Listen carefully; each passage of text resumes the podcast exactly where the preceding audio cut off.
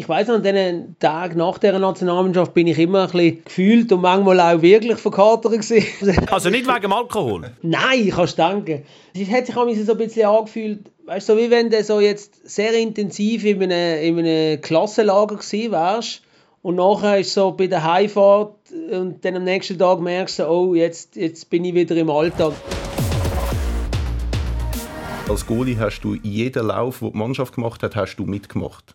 Und da habe ich zu ihm gesagt, ja, Trainer, also zum einen nach der langen Läufe äh, spüre ich mein Knie ein bisschen, was, was sowieso nicht so sinnvoll ist. Ähm, Wäre es dann nicht eigentlich sinnvoller, wenn die Mannschaft geht laufen, dass ich irgendetwas Goalie-spezifisches mache. Die Reaktion war wieder erwartet.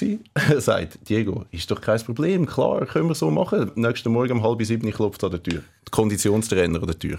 Sagt der Diego, du bist in der Laufgruppe. gesagt, nein, Oli, Oli, das kann nicht sein. Ich habe gestern Abend mit dem Trainer geredet. Wir haben über das geredet. Sagt, der Trainer hat mir ausdrücklich gesagt, du bist in der Laufgruppe. Mehr Wissen über Sportthema, wo es reden gibt das ist die Aufwärmrunde, der Podcast von SRF Sport. Willkommen zur neuesten Aufwärmrunde. Heute das Thema die Schweizer Fußballnationalmannschaft. Nach der Nations League ist vor der WM in Katar und genau darüber wollen wir jetzt ein bisschen diskutieren mit zwei Protagonisten, die auch selber an grossen Turnieren auch mit dabei sind in ihrer Karriere. Zum einen ist es der Diego Benaglio, 61 Länderspiel, EM 08, WM 10, WM 2014. Immer ist er Stammgoalie der Nationalmannschaft. Ganz herzlich willkommen, Diego. Und auch mit dabei ist der Benny Huckel, ist ein Fußballexperte bei der Nationalmannschaft. 41 Länderspiele und auch drei Endrunden mit dabei gewesen. EM 04, EM 08 und WM 10. Also, meine Herren, reden wir ein bisschen über das, was ist momentan beschäftigt rund um die Nationalmannschaft. Gestern war ja das Spiel gegen Tschechien. 2 zu 1 hat man gewonnen in St. Gallen. Und was mir aufgefallen ist, nach dem Spiel ist der Trainer der Murat Yakin ewig lang noch bei den Spielern gewesen, weil er sie bis zur WM nicht mehr sieht. Diego, für dich nachvollziehbar, dass er die Gelegenheit genutzt hat, nur mal mit allen zu reden? Finde ich sehr gut, dass er das gemacht hat. Äh, ich finde, es ist äh, allgemein eine sehr äh, spezielle Konstellation, dass er dann zum einen eine sehr kurze direkte Vorbereitung auf die WM hat, zum anderen, ähm, ja, dass dann auch in dem Sinn mit Testspielen auch nicht mehr viel äh, machbar ist. Somit, äh, dass er jetzt die Chance genutzt hat, äh, jedem nochmal ein paar Worte mit auf den Weg zu geben. Ähm, vielleicht ist es auch ums große Ganze, was dann Planung, die unmittelbare Planung von der WM angegangen ist, äh, gegangen. Von dem her, äh, nein, macht absolut Sinn. Aber Benny, die Spieler wollen doch in dem Moment einfach nur noch heim. Die hören doch gar nicht mehr, was, was der Trainer da in dem Moment noch sagt. Ja, vielleicht ist das vielleicht ein bisschen übertrieben, aber natürlich, wenn sie heim, natürlich ähm, haben, sie haben sie es dann irgendwann gesehen, aber ähm, auf der anderen Seite ist für den Trainer eigentlich so die einzige Möglichkeit, wo er noch so vor dem, ja, vor dem Austreten kann mit den Spielern reden und von dem her, ähm, ja, habe ich wahrscheinlich, hätte ich wahrscheinlich auch als Spieler nur mit einmal zugelassen, aber die wichtigen Sachen habe ich meistens mitbekommen. Ja, es längt ja ein Jahr, ein Jahr für die ganz wichtigen Sachen. Aber wie war denn das gewesen, in eurer Erinnerung an neue Karriere, wenn man mit der Nationalmannschaft fertig hat, nach zehn Tagen und so weiter, alles vorbei, die Spiele, ein paar Interviews, man geht in die Kabine und sagt, hey, tschüss, Sali, merci vielmal. Wie, wie ist das? Wie geht man da auseinander? Ja, es ist, es ist definitiv so. Es ist dann alles relativ schnell, relativ hektisch. Ähm, es ist eigentlich selten der Fall gewesen, dass man zu Abend irgendwie dann nach dem Match noch zusammen gegessen hat und erst dann aufgebrochen ist, sondern die meisten sind dann schon irgendwie wieder richtig Zürich orientiert gewesen, wenn man in der Schweiz gespielt hat, äh, damit man dann am nächsten Morgen den, den ersten Flug verwünscht, um wieder schnellstmöglich beim Verein zu sein. Weil ähm, es ist leider wirklich so, mit, mit dem Schlusspfiff geht eigentlich halt blickrichtig schon wieder voraus zum nächsten Match äh, im Verein, wo dann am Wochenende ansteht. Und aus dem Grund ist es, ist es klar gewesen, dass sich das leider dann immer sehr, sehr schnell auflöst. Du kannst es gar nicht verarbeiten, Benny. Nein, und, und ich weiß an den Tag nach der Nationalmannschaft bin ich immer ein bisschen gefühlt und manchmal auch wirklich verkatert gewesen. Also nicht wegen Alkohol? Nein, kannst danken. Nein, es, es, ist, es ist, hat sich auch so ein bisschen angefühlt, weißt du, so wie wenn du so jetzt sehr intensiv in einem, in einem Klassenlager gewesen wärst und nachher ist so bei der Heimfahrt und dann am nächsten Tag merkst du, oh, jetzt, jetzt bin ich wieder im Alltag, jetzt ist wieder die, die eigentlich die, ich habe es immer als schöne Zeit in Erinnerung gehabt, ist wieder vorbei. Und ähm, wie der Diego richtig gesagt hat, natürlich stehen dann meistens innerhalb von wenigen Tagen wieder ein wichtiges Spiel an in der, im Club und ähm, da gilt es sich natürlich dann darauf zu vorbereiten. Hat zum Beispiel auch gestern der Granit Xhaka auch im Interview gesagt, ähm, ja, dass jetzt vier von seinem 30. Geburtstag ein bisschen nach hinten geschoben wird, weil er am Wochenende wieder Premier League ist. Aber ist denn das so gewesen? Lustig, ja, ist Diego, lustig, was bitte. der Benni sagt. Äh, wenn du zehn Tage mit den Jungs zusammen gewesen bist, dann musst du erst mal schauen, wenn du heimkommst, wie du mit deiner Frau redest. Nicht, dass im gleichen Ton weiter Ist das, ist das ein Unterschied? Also mir, mir ist es so gegangen, ich habe die ersten zwei Tage Ja. ein bisschen aufpassen Ja, das Vokabular ist anders und Kabinenspruch hast du dann im Moment wieder müssen, äh, ablegen genau, wenn du heimgekommen bist. Aber das ist halt der Umgang unter Spielern. Das ist halt anders, oder? Das, es gibt schon die, den typischen Slang, den man hat und wo, wo quasi fast nur die Mannschaft versteht und nur die Spieler. Ja, man redet anders. Es ist aber auch wirklich so, wie der Benni gesagt hat, es ist halt einfach, also ich rückblickend muss ich auch sagen, ich habe es immer extrem genossen, in der Nationalmannschaft zu sein. Es ist immer eine, eine tolle Zeit gewesen, man hat sich gefreut auf die Zusammenzüge und das zeigt aber auch, dass wir es untereinander sehr, sehr gut gehabt haben. Ich glaube, es ist immer wieder, immer dann ein bisschen anders, ähm, wenn es so in der Mannschaft nicht so ganz stimmt, dann gehst du mit einem anderen Gefühl zur Nationalmannschaft, aber da wir, Benni, glaube ähm, relativ die Zeit verwünscht haben, wo wir es untereinander sehr, sehr gut gehabt haben, ähm, ist das wirklich so gewesen, dass man sich gefreut hat, dann auch mal wieder zehn Tage mit den Jungs zusammen zu sein. Also sind es wie viertig gewesen, wenn man zur Nationalmannschaft hat kennengehen. Ein Ausscheren im Ja. Alltag, man hat keine Kollegen treffen. Klar, man musste Fußball spielen, aber rein vom, vom Feeling, Benni, ist es so gewesen. Also ich bin es immer so angegangen und es hat sich auch von, von mir und von uns immer so angefühlt und jetzt gerade auch ähm, mit dem Diego, also wir zwei haben auch immer sind oft zusammen am Tisch gehockt und dann haben alle irgendwelche Geschichten erzählt von ihrem Club, was passiert ist und die ersten zwei Tage haben wir eigentlich nur uns gegenseitig die Geschichten erzählt und gelacht. Ähm, man hat ja auch immer viel Zeit gehabt zum, also weißt, man isst ja auch, sag jetzt mal, mindestens dreimal pro Tag zusammen, wenn nicht viermal, oder? Und da sitzt man natürlich dann auch äh, oft zusammen. Und äh, es ist für mich immer, eben, du hast vorhin gesagt, müssen Fußball spielen. Nein, es ist dürfen Fußball spielen gewesen. und, und vor allem auch, als ich im Ausland gelebt habe, das ist ja nicht so gewesen wie beim Diego, aber ähm, es hat sich dann immer so angefühlt, auch wie heimkommen, wieder zurück in die Schweiz kommen, dann die Nazi, ähm, Physios und so im Umfeld, die haben dann immer Schweizer Schocke gehabt, oder? Im, im Ausland ist es nicht so einfach gewesen, zu der richtig guten Schweizer Schocke dran zu kommen. Und so Sachen sind einfach schön gewesen, ja. Ich habe sehr gute Erinnerungen. Du bist zwei Jahre in Frankfurt gewesen, aber du bist ja schon jung. Du bist äh, Deutschland, Portugal, nachher lang wieder in Deutschland und nachher auch noch in Frankreich. Für dich hat die Nationalmannschaft, ist das der Bezug zur Heimat gewesen? Das, was der Benni jetzt anspricht. Ja, definitiv. Also ich habe mich genauso gefühlt wie der Benny. Äh, und bei mir ist eben die, die Periode ist ja praktisch 20 Jahre gewesen. Ich bin fast ganze 20 Karriere. Jahre äh, im Ausland gewesen. Ähm, und so ist das immer wieder eine Möglichkeit gewesen. Klar, zum einen in die Schweiz zu kommen, zum anderen ist es wirklich ein Heimkommen sein, äh, mal wieder ein paar Tage in der Heimat dürfen zu verbringen. Und eben, der Benni, der Benni hat es richtig gesagt, ich ein bisschen schmunzeln. Äh, ich glaube, du hast immer sehnsüchtig auf die Geschichte von Felix Magath äh, gewartet, gell, wenn ich wieder eingerückt bin Nationalmannschaft. Weltklasse, ich könnte sie heute noch erzählen. Ah, dann erzähl doch bitte gerade eine. Du hast mit dem Maga zu tun gehabt, als du in Stuttgart warst und euch in, äh, in Wolfsburg natürlich. Ihr seid Meister Insgesamt habe ich ihn dreimal gehabt. Dreimal, Jesus Gott, dreimal. Und was sind denn so die schlimmsten Geschichten gewesen? Es ist schon noch andere Schulen.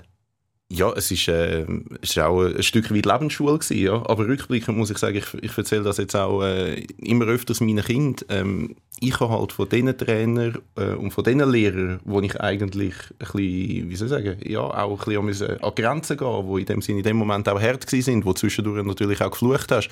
Ähm, aber von denen hast du rückblickend halt am meisten mit auf den Weg bekommen. Und deswegen, es ist nicht immer verkehrt, ähm, wenn einem nicht immer mit Samthandschuhen angefasst wird. Hat er wirklich, wie soll ich sagen, richtig gequält. Er hat ja da oben noch eine Ich Quäl. darf eine Geschichte Ja, erzählen, bitte. oder? Ja, lieber Unbedingt. du. Lieber du. Ja, für Also- dich ist es blöd, wenn der Diego muss erzählen Also, Penny, bitte. Also, weil die- ich habe das so gehört, ich weiß nicht, ob es vom Diego war oder von sonst jemandem. Also, lustige Geschichte. Ein, ein ehemaliger, Namen sagen wir keine, ein ehemaliger Mitspieler von mir von Eintracht Frankfurt war irgendwann bei einem Club, gewesen, wo der Felix Magath auch war.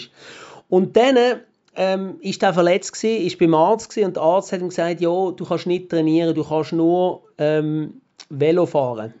Und dann ist er zum Felix Magath ins Büro und hat gesagt, ja, äh, bin beim Arzt, ich kann nicht trainieren. Der, der Arzt hat gesagt, ich darf nur Velo fahren, ich darf nicht auf den Platz, darf auch nicht laufen und so. Und dann hat äh, Felix Magath scheint in seiner Art, das kann der Diego besser nachmachen, gesagt, du läufst.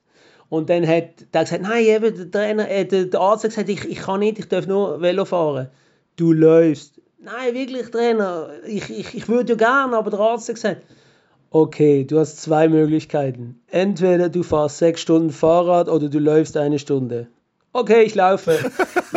ist das eine typische Magengeschichte? Ja, von denen gibt es etliche. Also ich, ich erzähle eine, die, die ist wirklich mir passiert, deswegen da muss ich niemand anders irgendwo in eine Bredouille bringen.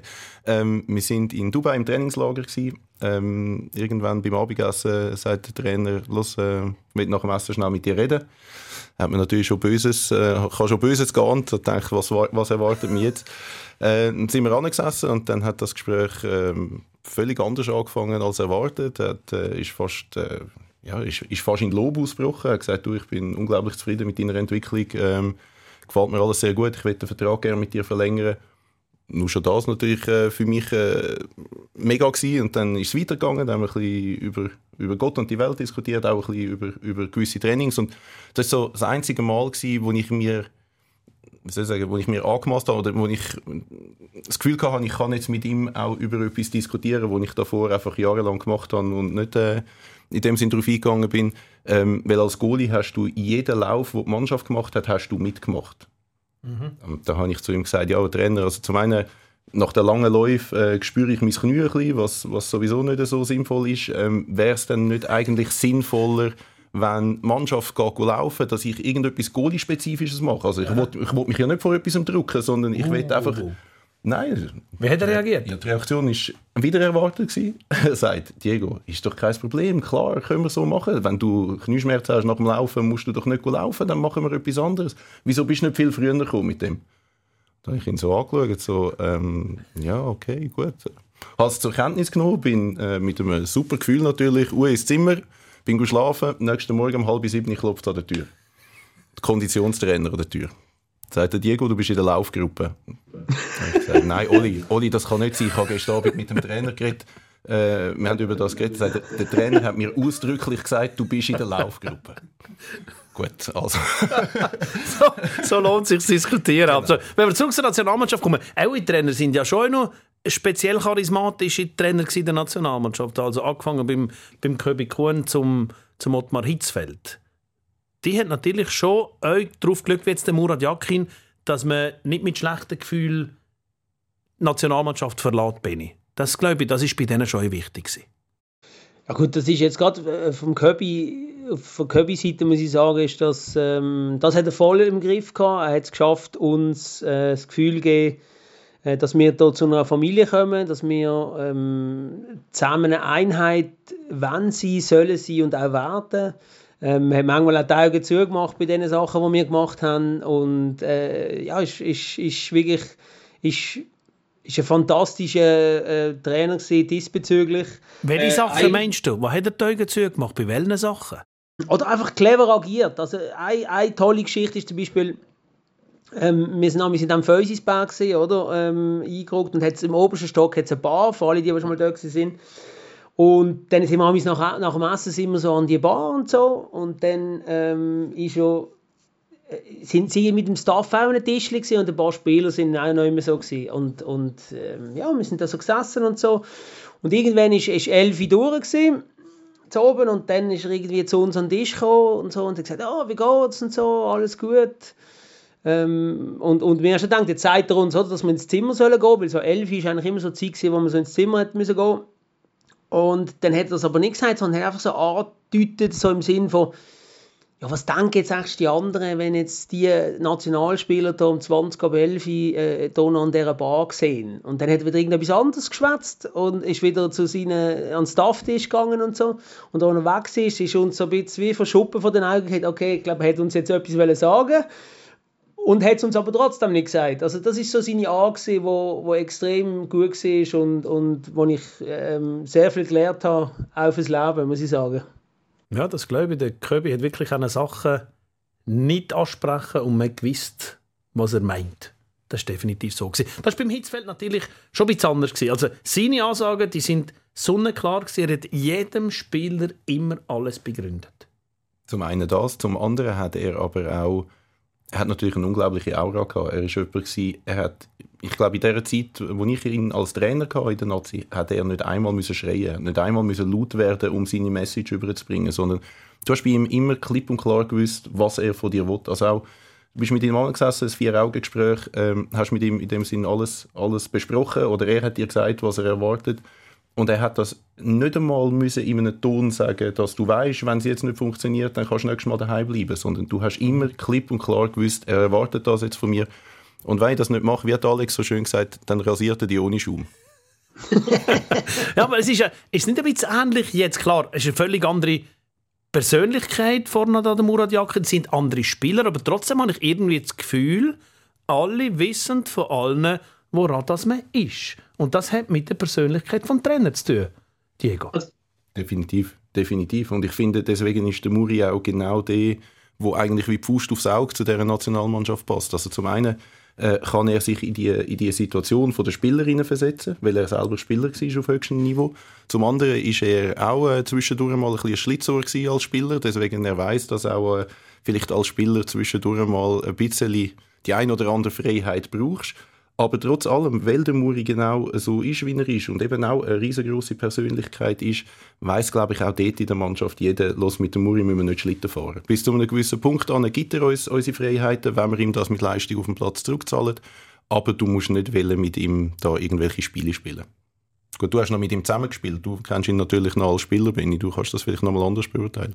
Ja, aber ich muss halt manchmal ein bisschen lachen, aber das ist ja auch logisch, dass in der Entwicklung von einem Menschen man, äh, ja einen Spieler gibt und jetzt in seinem Fall einen Trainer. Und dass das nicht der gleiche Mensch ist, ist ja logisch. Aber letztes Mal habe ich irgendwie in der Zeitung gelesen, dass er jetzt das Geläuf im Hotel äh, ein bisschen ähm, äh, weniger hat, oder? ja, ein Schelm, wer Böses denkt, oder? das, was der Diego sagt, ist schon so, oder? Es erinnert, klar, der Vergleich ist vielleicht, äh, sagen dir jetzt völlig nebst den Schuhen, aber er ist im Umgang mit den Menschen äh, ein bisschen ähnlich wie, wie der Köbi. Weißt du, wie ich meine? Er ist, ja. er ist als Spieler auch eben so ein bisschen Schlitzohr gewesen. Das ist der Köbi auch gewesen. Er ist ja. sehr ein emotionaler Mensch. Er äh, lässt sich nichts vormachen. Und die Spieler wissen genau, ups, aber wie es der Diego jetzt erzählt hat. Ich glaube auch, das ist eine große Stärke. Und nochmal mal zurück zum Hitzfeld auch. Ähm, der, der Ottmar Hitzfeld hat keine Überraschungen erlebt und hat nie müssen laut sein, weil er wahnsinnig viel Zeit investiert hat, die Spieler einzeln abzuholen und sie auch mit auf die Reise zu nehmen, oder?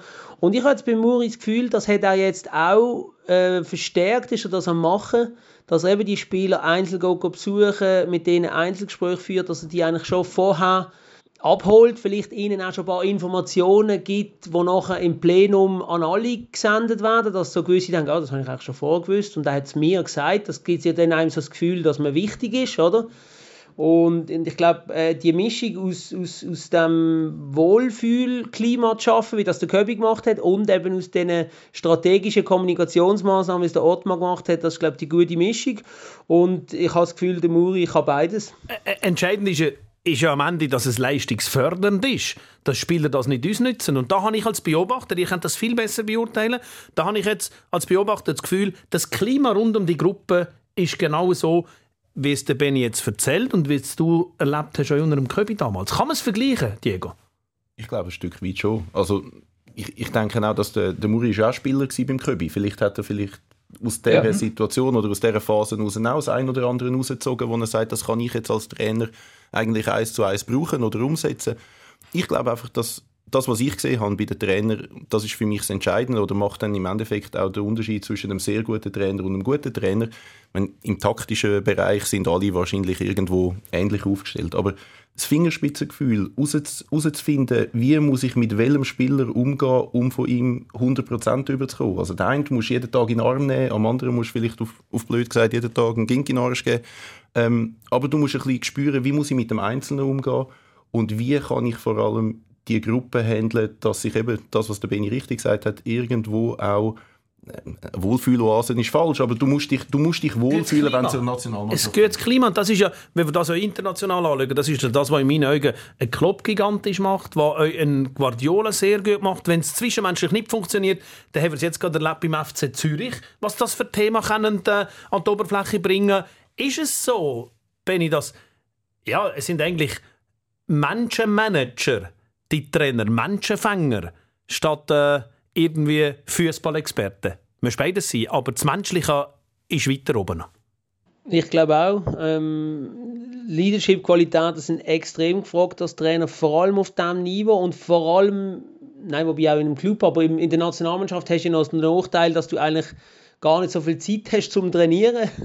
Das heißt, du musst ja eigentlich äh, wirklich versuchen, die Spieler abzuholen, dass sie, wenn sie kommen, sich wohlfühlen und bereit sind für die Nationalmannschaft, wo sie zwar eher und Raum holen, aber wenn das Geld kommt von den Clubs, das müssen wir auch ganz ehrlich sagen, angestellt sind sie beim Club, dass dort die Spieler ja eigentlich bereit sind, an, an das Leistungslimit zu gehen, oder? Und das ist, das ist wirklich die große äh, Kunst und das hat vor allem mit Leadership-Qualität zu tun. Klar, wenn die Fachkompetenz nicht langt, dann merken das die Spieler schnell und das gibt eine Kompetenz, also das gibt einen Autoritätsverlust aber ähm, ja, also äh, Nationaltrainer wird jetzt keine, äh, wo nicht auch Fachkompetenz besitzt. von, dem, von dem kann man ausgehen, meine Herren. Nach der Nations League ist vor der WM. Das ist äh, das Thema, das ich mir mitgegeben habe für die Runde, die wir jetzt dürfen, äh, gestalten. Darum will ich die Nations League jetzt für ein paar Minuten ins Zentrum äh, bringen. Ich finde, die Nations League die macht richtig Spaß. Wir haben so viele Emotionen jetzt erleben in den letzten Wochen und Monaten. Da erinnere ich mich zurück, dass ein hoch wohlgeschätzter Kollege von mir, wo wir hier in dem Format in der Aufwärmrunde einmal über die Nations League geredet haben, wo sie gerade neu ist, wo der liebe Sascha Rufer eine ziemlich andere Meinung dazu gehabt Was willst du gewinnen in dieser Nations League? Das ist ein Gugus-Wettbewerb. Das ein Gugus-Wettbewerb? ist ein Gugus-Wettbewerb. Doch, ich sage dir, es ist ein Gugus-Wettbewerb, weil es als offizieller Wettbewerb aufgelistet wird. Inoffiziell ist es ja so, du eben gesagt, oh, die Testspiele die funktionieren nicht so recht. Die Deutschen und andere grosse Nationen haben gesagt, äh, wir wollen doch nicht immer gegen die kleinen Tests, das bringt uns nichts. Jetzt hast du Tests auf Augenhöhe. Und das ist top. Der Sascha ist ja ein Experte, in meinen Augen ein brillanter Kommentator, aber da liegt er falsch. Meiner Meinung nach. Es ist kein Guguseli-Wettbewerb. Ich habe meine Meinung auch müssen ein bisschen revidieren. Ich bin am Anfang auch nicht so ganz sicher gewesen, ob es das jetzt wirklich braucht, ähm, ob das jetzt wirklich die grosse Veränderung ist. Ähm, mittlerweile muss ich wirklich sagen, es ist definitiv besser, einen Wettbewerb zu haben. Also allein das Wort Wettbewerb macht das Ganze anders wie wenn du einfach die Freundschaftsspiele hast, wie wir sie früher gehabt haben. Weil dort ist dann doch einmal noch ein bisschen, ja, ich würde sagen... Ah, wer hat Sachen erlebt mit dem? Es ist alternativlos. Warum? Weil, nein, es ist nicht alternativlos, aber es ist super, dass es geht, weil die Alternative wäre, dass an diesen von der FIFA vorgegebenen Länderspiel Zusammenzugstermin dann die Nationaltrainer und Verband logischerweise wieder ein Freundschaftsspiel ansetzen Darum ist es eigentlich gut, dass die ausgefüllt sind von der Nations League und wie es jetzt die Schweiz super geschafft hat, ähm, in der A-Gruppe zu bleiben, spielt man dann gegen gute Gegner. Muss auch nicht Wir stehen gerade Harzberg, Benny, magst du dich erinnern? Wir waren doch einmal in Lugano, gewesen. was war es, im November 2018. Es war grusig und man hat gegen Katar 0 zu 1 verloren. Äh, Entschuldigung, ja. das will ich nicht sehen. Nein, und, und es ist auch wahnsinnig schwierig für die Spieler, die 50 Mal im Jahr müssen äh, Bundesliga, äh, äh, Quali-Spiel, Endrundenspiel, äh, Europacup-Spiel voll motiviert sein. Wie kannst du mit so einem Spieler in so einem Spiel die volle Motivation abbringen? Das geht gar nicht. Und darum passiert denn das. Und nachher ist ist, ist lose, lose, lose, oder? Der Spieler ist nicht zufrieden, der Trainer ist nicht zufrieden, der Verband ist nicht zufrieden, also sogar noch ein viertes Mal. Und die Öffentlichkeit sagt auch, ja, es kann doch nicht sein, dass man gegen Katar verliert, oder? Ich glaube, da gewinnt wirklich niemand. Habt ihr euch so ein Spiel erlebt in der Karriere? Ich bin mal so ein bisschen anschauen. Also, ich habe ein paar Freundschaftsspiele gefunden bei auch beiden. Diego, was hast du äh, für eine ganz schlimme Erinnerung an irgendein Freundschaftsspiel? Ja, ich glaube, es gibt leider ein paar. Ähm, aber was mir spontan in den Sinn kommt, ist, wir haben irgendwann, ähm, müsste wahrscheinlich um 2007 herum gewesen sein, ähm, im letzten Grund gegen Nigeria gespielt, November oder vielleicht sogar Anfang Dezember. Es war eiskalt, gewesen. es hat, glaube äh, drei Leute auf der Tribüne gehabt. Und es ist also grausam. Gewesen. Aber das ist für den Spieler auch schrecklich. Es ist schrecklich. Ja, es ist, du bist froh gewesen, wo die 90 Minuten rum sind. Wir haben auch noch verloren zu allem Übel also es ist wirklich ein Abend zum Vergessen gewesen. Es gibt auch ein Testspiel, das ich anschaue, wo ihr zwei beide bestritten habt. Das war 2010 vor der WM in Sion gegen Costa Rica. Benny, du lachst gerade. ja gut, gut, das ist jetzt, wobei, da müssen wir ehrlich sein, das ist jetzt ein Testspiel, wo wir haben dort in der Gruppe Honduras gehabt und die Hauptprobe ist in die Hose und das WM-Spiel auch. Nein, Spaß beiseite. Der Verband hat sich überlegt, einen Gegner natürlich zu holen, wo ähm, eben kann so, Ja, genau, so eine, so eine, die Honduras imitiert, oder? Und die Costa Rica, die sind nicht am Turnier gewesen, also das heißt, die haben da so ein bisschen eine Europatour gemacht und sich so als, als Freundschaftsspielgegner angeboten. Und dass wir dort 0-1 verloren haben, das spricht definitiv nicht für uns, weil das ist ein Spiel, das wir hätten müssen gewinnen Aber es war so in Sitten, es war heiß, der Platz ist stumpf, gewesen. ich weiß noch, es ist nicht gewässert worden, oder so ein Sommer-Rasenplatz, die, die schon mal Fußball gespielt haben, wissen, es ist. Ein Flachpass hat für 10 Meter 3 Sekunden. Und ähm, ja, es ist, also da, wobei, wir haben keine, also es gibt keine Ausreden, wir sind dort einfach nicht gut gesehen. Und das ist jetzt auch nicht so ein Testspiel gewesen, wo ich würde jetzt ähm, von der Ansetzung her kritisieren, weil das vor der WM war, das hat es eigentlich gebraucht. Aber es hat sogar andere gegeben. Ich habe jetzt eben noch gesehen, zum Beispiel im, im November ähm, 9, 09, wo wir uns schon qualifiziert haben für die Weltmeisterschaft, haben wir noch so ein Testspiel in Genf gegen Norwegen. Oder das findest du dann so als Spieler, ja, okay, jetzt gehen wir, haben wir so einen Dreitageszusammenzug in Genf und, und gehen da gegen Norwegen und haben prompt 0-1 verloren. Äh, wir sind eh keine Testspielnation gewesen, Diego, will man ehrlich gesagt sagen. Nein, nein, wir haben eben den Wettbewerb gebraucht. Ja, Deswegen ist die Nations League schon gut für uns. Aber es ist schon, ja, weißt du, wie das der Türkir mal früher gelöst hat, Benny? Magst du dich noch erinnern? Mit Verletzungen, gell? Er hat immer Zerrungen gehabt. Wenn der alle Testspiele und Freundschaftsspiele mitgemacht hätte, hätte ich 50 Länderspiele mehr und wäre Rekordtorschütz, hundertprozentig. Das Standing habe ich nie gehabt, dass ich ein Testspiel auslösen Hat man das... Äh, äh Gibt es echt der, der das... Ja, man ist nicht mit der gleichen Motivation so eingerückt, wenn man... Äh, was habe ich noch gesehen bei dir, äh, Diego? Da hat es ein Spiel in Malta, wo man unentschieden gespielt hat, in Liechtenstein knapp gewonnen, in Luxemburg knapp gewonnen, in Südkorea, ihr seid einmal auf Südkorea gereist, für 1 zu 2 zu verlieren. Ja, wir sind vor allem auf Südkorea gereist, glaube für, für drei Tage. Also ich habe heute noch Jetlag von dieser Reise. Das ist, ich bin dort angekommen, ähm, bis ich mich einigermaßen daran gewöhnt habe, ja, wie, wie die Durchzeit dort funktioniert. Also ich bin auf dem Platz gestanden, ich habe nicht gewusst, wie ich die Augen offen behalten soll. Also ich bin, mein Körper war äh, völlig durcheinander. Gewesen. Also die Reise hat definitiv mit allem Respekt, die hat nichts gebracht. Aber da fragt man sich dann schon, ja okay, irgendwelche Interessen. Diego, ich muss schon etwas fragen, bist du bei dieser unsäglichen USA-Reise mit diesen Spiel gegen Jamaika und Kolumbien bist du dort dabei gewesen? Aber die war schon wieder geil. Gewesen. Warum? Ja, weil dort haben wir in, der erste Match war in Fort Lauderdale, gewesen, oder? Ich bin auf der Bank gesessen. Ich bin eben nicht dabei gewesen. Du bist nicht gewesen. Hast du etwas verpasst? Ja, das ist eben, das stinkt mir heute noch. Ihr, ihr habt einen Katastrophenflug gehabt, ihr habt noch immer von dieser Reise erzählt. Ja, also erstens haben wir irgendwo in Neufundland haben wir müssen zwischenlanden, weil der Pilot irgendwie gemerkt hat, ja, das Kerosin ist ausgegangen, wir gehen doch da noch schnell runter. äh, frag mich nicht, ob das geplant war oder nicht, das hat eher improvisiert gewirkt. Dann sind wir dann nachgekommen und dann eben haben wir, ähm, der erste Match war gegen Jamaika ähm, zuerst in das Stadion reingekommen, wo eigentlich ja Fußballstadionmäßig nicht wirklich so auf der Höhe war, aber gut. Ähm, dementsprechend war der Kick dann auch Ähm, und ich bin auf der Bank gesessen kann mich erinnern, hinter mir ein Jamaikaner mit riesen Dreadlocks und einer riesen Jamaika-Kappe auf dem Kopf und hat halt einfach eins gekifft. Also wir haben auf der Bank in dem Sinn äh, wenigstens dort etwas davon gehabt. also es ist, äh, es ist Wahnsinn gewesen. Und auch der zweite Match ist dann, äh, glaube, wenn ich mich nicht täusche, gegen Kolumbien gewesen. Ähm, ja. Haben wir in einem Footballstadion gespielt wo menschenleer war, wo Niemand keine Stimmung war. Also, ja, wir sind für zwei, für zwei Spiele dort übergeflogen, aber ich glaube, rein sportlich gesehen hat uns jetzt das auch nicht wahnsinnig vorangebracht. Äh, Benny, ich habe natürlich dein sportliche Highlight in der Nationalmannschaftskarriere. das ist das Spiel gegen Kellner Rüswal von Marokko. Ja. ja, das ist Erzähl schnell von dem. 2004 war das. Gewesen. Ja, das ist eigentlich das erste Spiel von der Nationalmannschaftssaison, oder, wo man sich das erste Mal wieder qualifiziert hat für die Europameisterschaft 04, oder? Und wir sind nicht runter nach äh, Marokko gereist. Ähm, in der Schweiz war kalt, Winter, dort war es recht heiß und warm. Und ähm, wir haben das Spiel angefangen und eben wie gesagt, also es ist äh, peinlich gewesen, dass wir dort wirklich gegen eine Auswahl von Badmeistern und Polizisten 2-1 verloren haben. Also wirklich. Es ist wirklich nicht die offizielle Nationalmannschaft von Marokko. Nein. Weil da irgendwelche Probleme gegeben, die haben schon sonst ein Spiel und da hat man die nicht aufgeboten und so weiter. Und da hat man probiert irgendwie jemanden zu holen, der Fußball spielen kann. Der Jörg Stiel hat mir das mal erzählt. Und das ist wirklich ein zusammengewürfelter Haufen gesehen.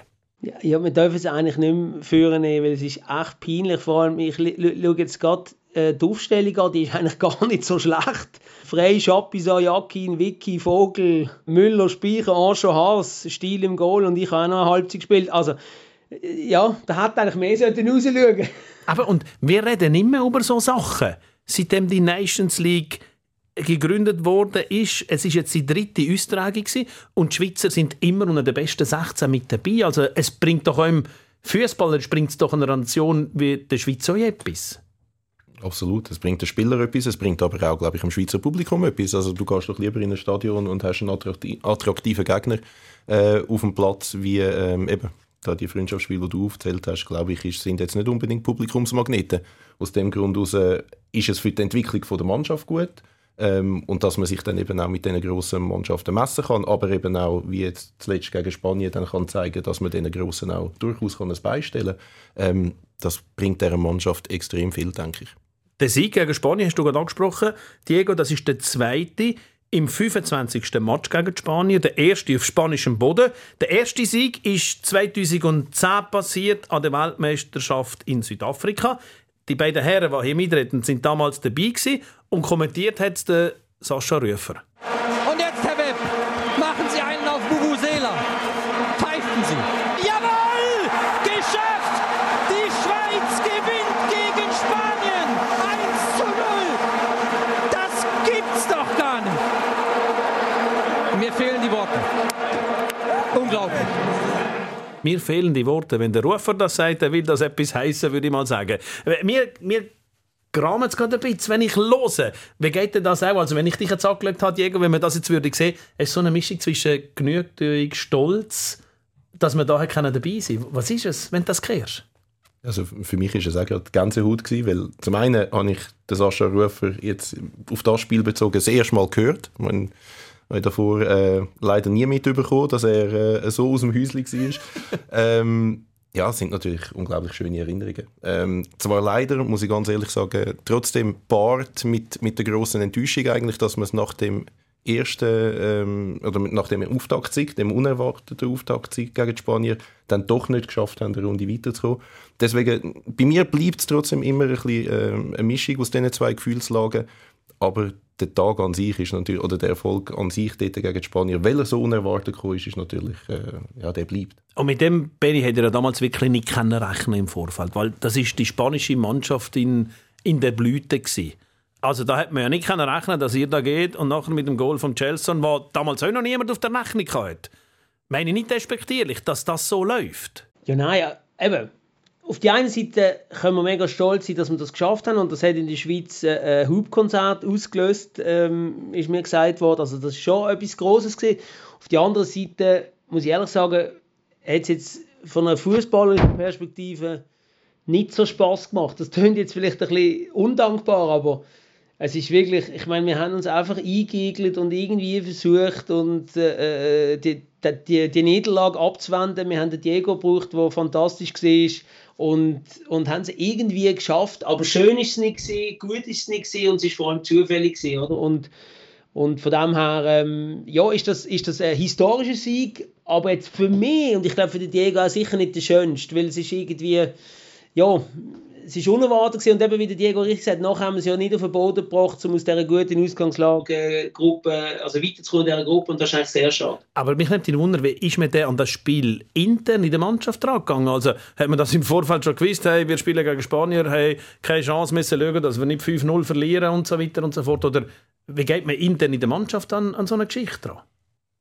Ja, also so wie du es jetzt gesagt hast, ist es vielleicht ein Tick übertrieben gewesen, aber es ist schon in die Richtung gegangen. Also ich kann mich an eine, an eine Szene erinnern, wo wir am, am Tag vom Match äh, vor dem Spiel, ich glaube nach dem Mittagessen, noch beim, beim Alex auf dem Zimmer gesessen sind. Ich glaube, du bist auch dabei gewesen, Benny. Ja. Haben wir darüber diskutiert, ich bin jetzt nicht mehr sicher, ist es der Alex oder der Benny gewesen, aber einer von beiden hat gesagt, Jungs, Laufschuhe anlegen heute Nachmittag, weil den Ball sehen wir eh nicht, aber laufen werden wir viel. Also wir sind schon mit einer Gefühlslage in den Match hineingegangen. Wir haben schon gewusst, es muss also alles passen mhm. an dem Nachmittag, damit wir überhaupt einigermaßen vernünftig aus dieser Nummer rauskommen, dass wir dann den Match gerade gewinnen, dass dann die Sterne gerade so gut stehen und eben äh, auch ein das nötige Glück auf unserer Seite ist und alles zusammenpasst.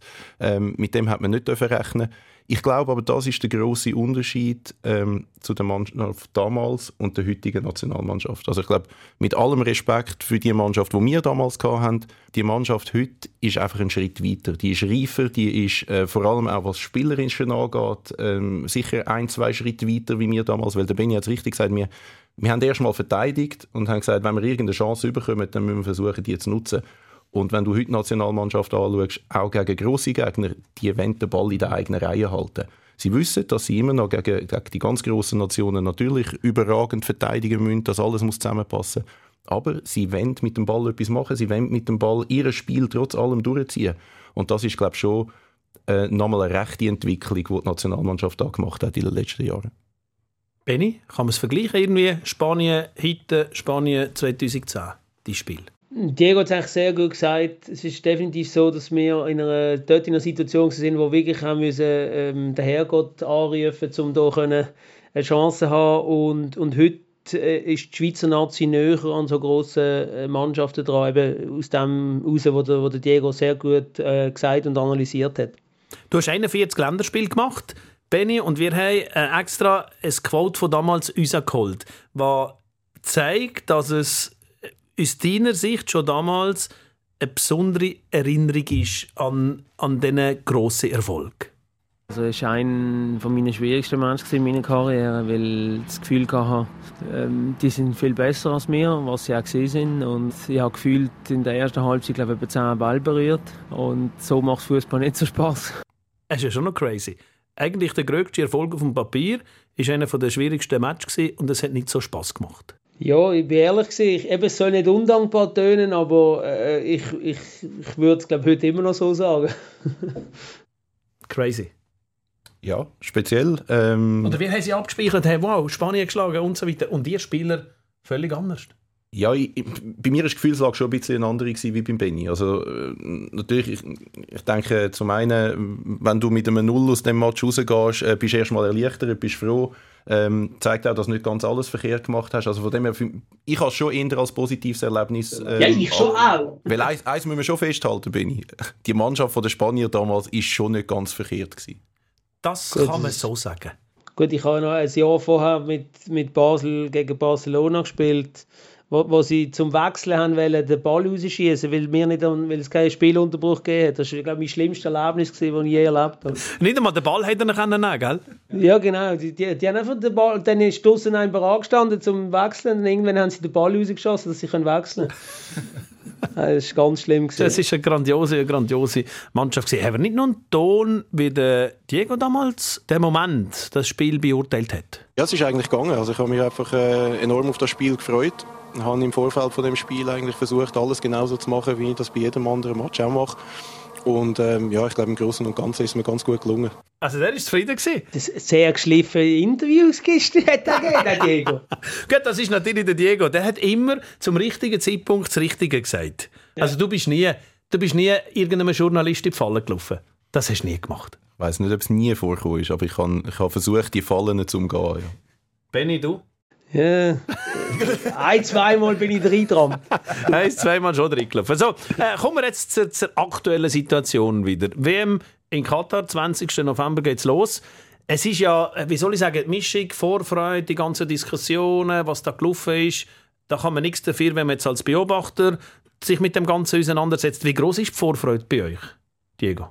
Groß. Also sie ist allgemein groß, wenn eine WM vor der Tür steht, aber vor allem freue ich mich auch auf den Auftritt von der Schweiz, weil das, was sie gezeigt haben in letzter Zeit oder eben die Entwicklung, die die Mannschaft auch durchgemacht hat, die zeigt mir, dass äh, durchaus etwas drin ist an dieser WM und deswegen äh, freue ich mich vor allem auf den Auftritt von der Schweiz.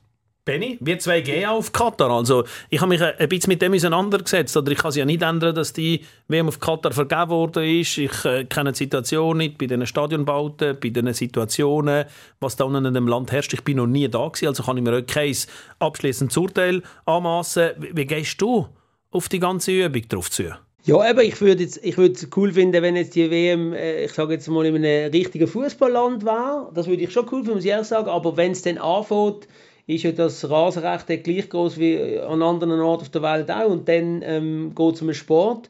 Und da freue ich mich extrem auf, auf den Auftritt von der Schweizer Nazi, aber auch auf den Auftritt von anderen Nationen. Aber gerade auch die Schweizer Nazi, die wirklich eine coole Entwicklung hinter sich hat, eine tolle Entwicklung gezeigt hat in den letzten Jahren, in den letzten Jahrzehnten. Und eben verglichen auch mit anderen Ländern mit ungefähr gleich grosser Einwohnerzahl sind wir einfach äh, wirklich top dabei und, und dürfen an eine WM gehen mit einer super schwierigen Gruppe mit Kamerun, Serbien und Brasilien, aber trotzdem realistische äh, äh, Hoffnungen und fast ein bisschen Erwartungen haben, es weiterkommen haben. Und das ist schon, muss ich sagen, wirklich cool und, und dass wir das dürfen begleiten, da freue ich mich sehr drauf. Und jetzt ist es ja so, dass die Zeit bis zur Weltmeisterschaft, das sind plus minus sieben Wochen, am 20. November geht es los, ist Sicht vom Spieler. Ihr habt das beide dreimal erlebt. Man hat den letzten Zusammenzug vorbei, wie jetzt äh, in St. Gallen ist man heimgegangen und man hat zwar den Verein im Kopf, weil da spielt man jetzt die nächsten Wochen, aber der Fokus irgendwie schon bei dem grossen Turnier, weil, weil man will sich nicht verletzen will, will schauen, dass man dabei sein kann. Wie sind die letzten Wochen, bevor man den an die WM, an das große Turnier geht. Klar, damals bei war es immer im Sommer, jetzt ist es äh, im Winter, aber trotzdem ist es ja von der Herangehensweise ein bisschen gleich. Es klingt vielleicht jetzt ein bisschen banal, aber ich habe das eigentlich äh, immer versucht, so weit von mir wegzuschieben, weil ich einfach gewusst habe, ich muss mich auf das Daily Business konzentrieren und ich kann nicht Daily Business so abliefern, ähm, wie ich das auch von mir selber erwarte, wenn ich ähm, mich zu sehr mit dem schon auseinandersetze, was kommt in ein paar Wochen. Zum anderen, du sprichst das an wegen der Verletzung. Ich glaube, wenn ein Spieler sich damit auseinandersetzt, oh, hoffentlich jetzt nicht verletzen, weil ich will ja die WM nicht verpassen, ich glaube, das ist wahrscheinlich schon die halbe Miete, dass du dann wirklich verletzt ist. Ähm, also ich habe ich es immer versucht, wirklich bis zu dem Moment, wo es dann darum gegangen ist, einzurücken in die Nationalmannschaft, wirklich das eigentlich so weit wie möglich von mir wegzuschieben. Ich glaube, im Großen und Ganzen ist mir das auch, auch ganz gut gelungen.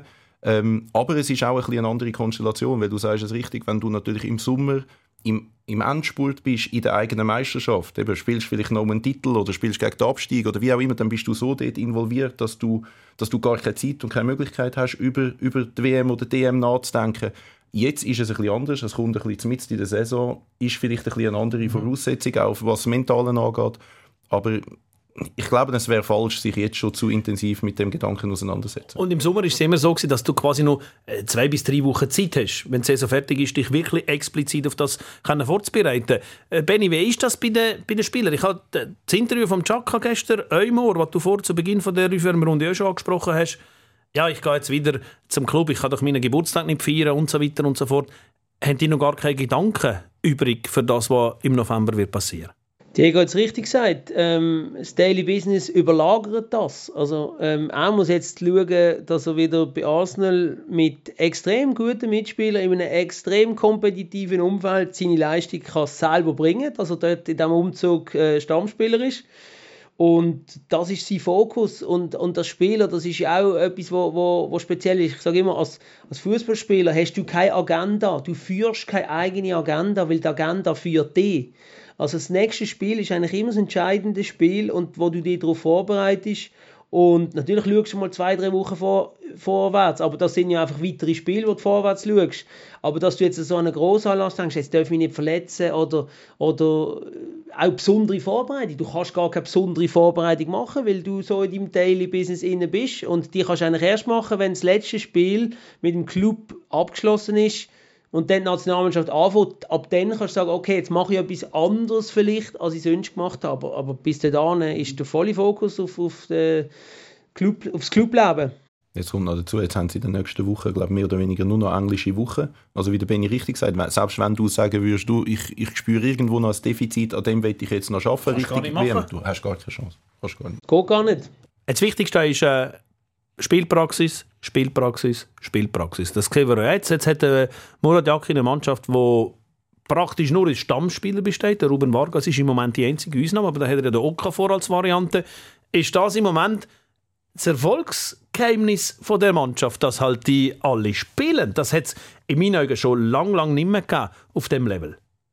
Das hilft natürlich extrem, ja. Und es macht natürlich die Entscheidung für den Muri am Schluss äh, noch umso schwieriger, wenn wirklich alle im Saft sind, wenn alle regelmäßig spielen und gesund sind, wovon wir hoffentlich, ja, wo, ja, gehen wir heute mal davon aus, dass das so bleibt. Hoffen wir das Beste, dass es so bleibt, dass er wirklich die Qual der Wahl hat. Ähm, ja, aber im Endeffekt hilft das sicher der Mannschaft, das Level nochmal ein bisschen voranzutreiben oder nochmal auf eine Stufe höher zu bringen, wenn wirklich jeder einfach im Rhythmus ist. Es ist schon das Geheimnis vom Erfolg. Benny, das ist, Spieler auf dem Level so viel wie möglich Einsatzminuten haben. Ja, also eben, jeder Trainer ist abhängig vom Spielermaterial. Und das Spielermaterial ist einfach in der Schweiz in den letzten Jahren, das müssen wir auch sagen, Diego, seit wir gespielt haben, einfach nochmal besser geworden. Und das sieht man unabhängig davon, jetzt, ob man das subjektiv findet oder nicht, einfach aufgrund von dort, wo die Spieler mittlerweile spielen und wo sie dann eben auch Stammspieler sind. Und das ist eine Erfolg von der, von der Nachwuchsarbeit, die in der Schweiz geleistet worden ist, vom Verband, aber auch über Clubs. Und ähm, ich glaube, das ist das, was die Nationalmannschaft erfolgreich macht und was das Geheimnis ist.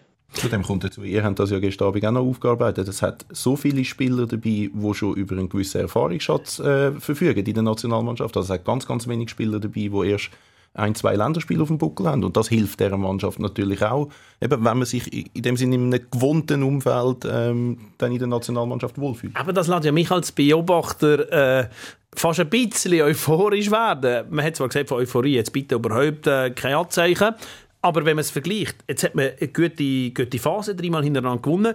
Ich habe die Deutschen gesehen, die sind am sich zerfleischen. Von den Engländern gar nicht zu reden. Die wollen das Southgate in die Wüste schicken. Die Franzosen haben wieder Probleme. Dort ist die WM. Pardon? Dort ist die WM in der Wüste. Aha, ja. ah ja, genau. Der, der kann er schon reingehen. Aber es ist unglaublich. Aber eben, äh, äh, die Franzosen, die haben irgendwelche Probleme mit Bildrechten, die dann einander wieder zerfleischen und so weiter. Klar, die haben vom Spielermaterial andere Voraussetzungen, aber irgendwie habe ich das Gefühl, dass die Schweiz so die richtige Startrampe oder die richtige Ausfahrt kriegt. Voraussetzungen, um ein überragendes Turnier zu spielen, die sind definitiv gegeben. Das ist so. Die Stimmung ist gut, äh, die Entwicklung der Mannschaft ist da, die letzten Auftritte sind gut gewesen. Also von dem her, was das angeht, ist die Basis wirklich eigentlich perfekt. Ja, man hat das Gefühl, die atmosphärischen Störungen, die vielleicht noch im, im Frühjahr da sind, vielleicht auch ein bisschen zwischen Granit Xhaka und Murat Yakin, man weiß ja nicht genau, was dort wirklich war, aber da hat man auch das Gefühl, da ist jetzt alles ruhig rundherum ähm, und, und das passt sehr. Diego hat es richtig gesagt, die Voraussetzungen sind da, aber ich tue zum x Mal und ich will jetzt noch ein paar Mal darauf hinweisen, dass die Gruppe super schwierig ist. Das erste Spiel gegen Kamerun super key ist, weil man kann sich nicht einen Slow Start äh, äh, erlauben, wie zum Beispiel an der letzten Europameisterschaft mit dem Unentschieden gegen Wales, wo man das Spiel auch gewinnen können und nachher mit dieser Niederlage gegen Italien, das wird es in dieser Gruppe nicht vertragen. Mhm. Man muss von der ersten Minute ähm, parat sein und eigentlich der Sieg im ersten Spiel gegen Kamerun, das ist wie Pflicht, aber es ist ja nicht eine Leugeli-Mannschaft, sondern es ist Kamerun. Aber die doch ganz schnell ja. die drei Gegner ein bisschen noch zu den, in den letzten paar Minuten von dem, von dem Podcast, die noch paar Gedanken über die Gegner verlieren. Also Kamerun hat ja jetzt zweimal verloren in dem Zusammenzug. Die haben gegen Usbekistan gespielt. Da kannst du jetzt wirklich mal verlieren. Nur das ist eben eines von diesen dämlichen Freundschaftsspielen vermutlich aus Sicht von der, von der Mannschaft Kamerun. Die haben äh, äh in Südkorea das Turnier gespielt, zuerst gegen Usbekistan verloren, nachher gegen Südkorea verloren. Also der Spieler wird sagen, ach, das ist ja so ein Blödsinn. Die haben eben noch keine Nations League. Ja, ja, ja. Ja, das ist sicher eben, das ist sicher nicht förderlich. Äh, es kann sogar sein, dass vielleicht dort noch etwas passiert, dass man sagt, hey, nein, wir wechseln den Trainer, weil das kann ja nicht sein. Das, das sind alles Sachen, die möglich ist. So zwei schlechte Testspielresultate gibt halt immer Unruhe in jedem Verband, in der Öffentlichkeit, äh, bei, den, bei den Journalisten, die darüber schreiben. Und das kann dann manchmal eben auch sein, dass es dort noch Veränderungen gibt. Also ist bis jetzt sicher nicht eine gute Vorbereitung von der ähm, kamerunischen Nationalmannschaft. Du sagst mal Wundertüte. Diego, tun wir das noch ein bisschen an dem äh, uns Deutschen? Ja, Wundertüte in dem Sinn, dass man sicher mit, mit äh, der Nationalmannschaft von Kamerun nicht ganz so vertraut ist, wie vielleicht mit anderen Nationen, wo man das öfter auch, auch spielen gesehen hat. Äh, Kamerun, glaube ich, ist meiner Meinung nach, was ich von ihnen gesehen habe, Fußballer ist keine verkehrte Mannschaft, sind aber sicher auch eine Mannschaft, die sehr robust ist, sehr körperbetont ist. Ähm, Vielleicht müsste man da nochmal über einen Test gegen Nigeria nachdenken vor dem Match. Im letzten Grund. Vielleicht am 10. November. November. Ja, genau. Nein, also das, ja, aber eben, wie gesagt, es ist nicht das große Kamerun von der Generation Eto und so weiter. Der ist mittlerweile Verbandspräsident, also eben der, der vielleicht noch den Trainer wechselt. Also da sind wir uns einig, Kamerun müssen wir positiv gestalten und kann man positiv gestalten. Und man sollte es positiv gestalten, weil der zweite Gegner, der braucht keine Nations League für in Form zu kommen. Brasilien hat 3-0 gegen Ghana gewonnen und jetzt sollen 5-1 Tunesien in unserem Stadion geprügelt. Also wenn die äh, das können weiterziehen an die WM mit der offensiven Power, die die haben, Ja, du hast ja die Brasilianer mal gespielt in der Nationalmannschaft. Diego, du bist einer der wenigen Schweizer, der gewonnen hat. 1 zu 0 war das 2013. Das würde ich sofort unterschreiben. Würde man nehmen, keine Frage. Ich glaube, dort war es aber auch ein bisschen dem geschuldet, gewesen, dass eben das für die Brasilianer wahrscheinlich eines von diesen lästigen Testspielen war. ähm, ich glaube, Brasilianer an einer WM, das ist schon nochmal äh, eine andere Hausnummer. Und ähm, ich würde, also dort äh, wahrscheinlich auch einen Punkt nehmen, glaube ich. Weil ich habe irgendwie das Gefühl, frage mich nicht warum, ich kann das nicht einmal erklären, aber ich habe irgendwie den Eindruck, dass vielleicht eben auch Brasilianer an dieser WM wieder mal am Zug sind. Und die haben sicher noch Benny die Erinnerung an 2018. Die haben ja wie auch noch, was die Schweizer zu Unentschieden geholt haben, mit dem Kopfball vom, vom Zuber, gell, ist es gewesen? Genau. An diesen heiß gegen die Schweizer.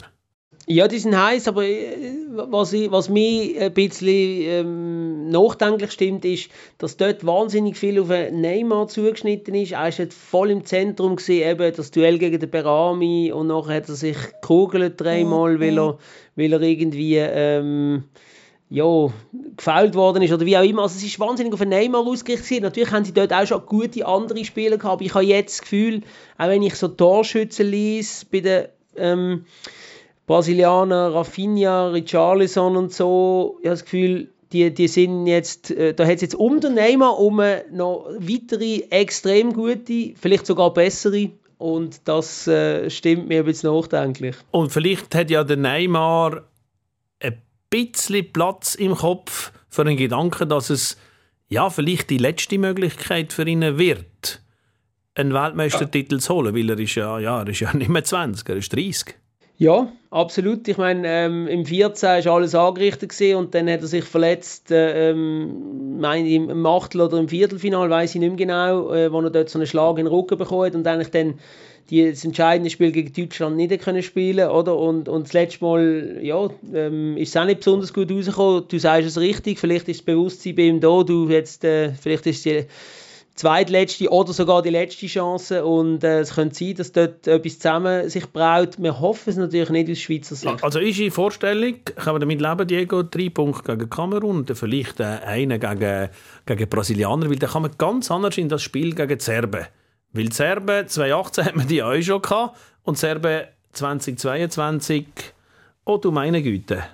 Ja, es wird auch kein Zuckerschlecken, definitiv nicht. Ähm, auch das für mich eine Mannschaft, die nie so ganz genau weiß, was kriegst, aber eine Mannschaft, die definitiv kann wehtun. Also von dem her, das wird, das wird auch nochmal ähm, eine richtig schwierige Aufgabe, vor allem wenn es dann wirklich so sein soll, dass die Konstellation ist, dass mehr oder weniger der, der gönnt, sich qualifiziert. Ähm, dann wird das schon ein heißes Finale.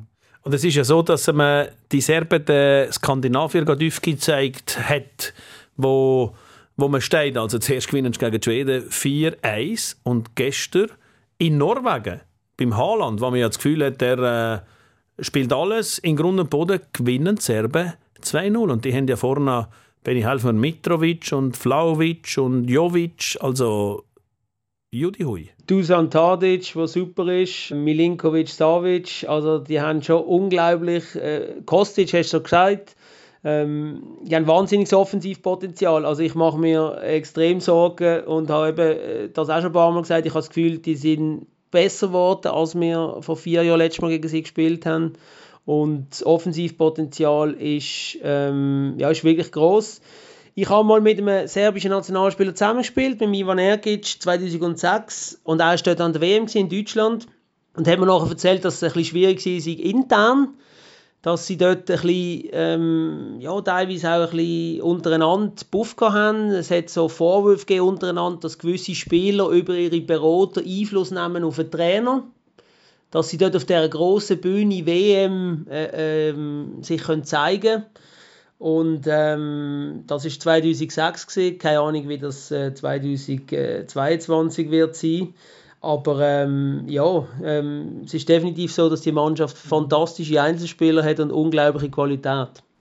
Trotzdem, was für Gegner da sind, können wir nicht bestimmen. Dann nehmen wir, was einem zugelost wird. Es wird dann, äh, ja, es wird sicher eine spannende Geschichte. Wer ist in der Pole Position für den Titel? Mein Gefühl sagt, dass ähm, Brasilianer eigentlich dran wären. Ich widerspreche Diego Salten. Okay, wenn ihr zwei Experten das sagen, dann bleibe ich euch bei der Meinung. Danke vielmals. Jetzt äh, bleibt mir noch der Hinweis, wie es weitergeht in Sachen Podcast hier beim Sport von SRF. Und zwar nächste Woche ist sie Cora Gisler wieder der Reihe mit der Nationalspielerin Rachel Rinast. Und in zwei Wochen die nächste Aufwärmrunde mit Eishockey mit den besten Geschichten von der bisherigen Saison. Danke vielmals fürs Zuschauen. Nein, fürs Zuhören natürlich. Ich bin halt ein Fernsehmoderator, darum bin ich gewohnt, dass man ist zuschaut. Danke fürs Zuhören. Bis zum nächsten Mal. Tschüss zusammen. Die Aufwärmrunde. Moderation Rainer Maria Salzgeber. Produktion Reto Held. Projektverantwortung Jan Betzold.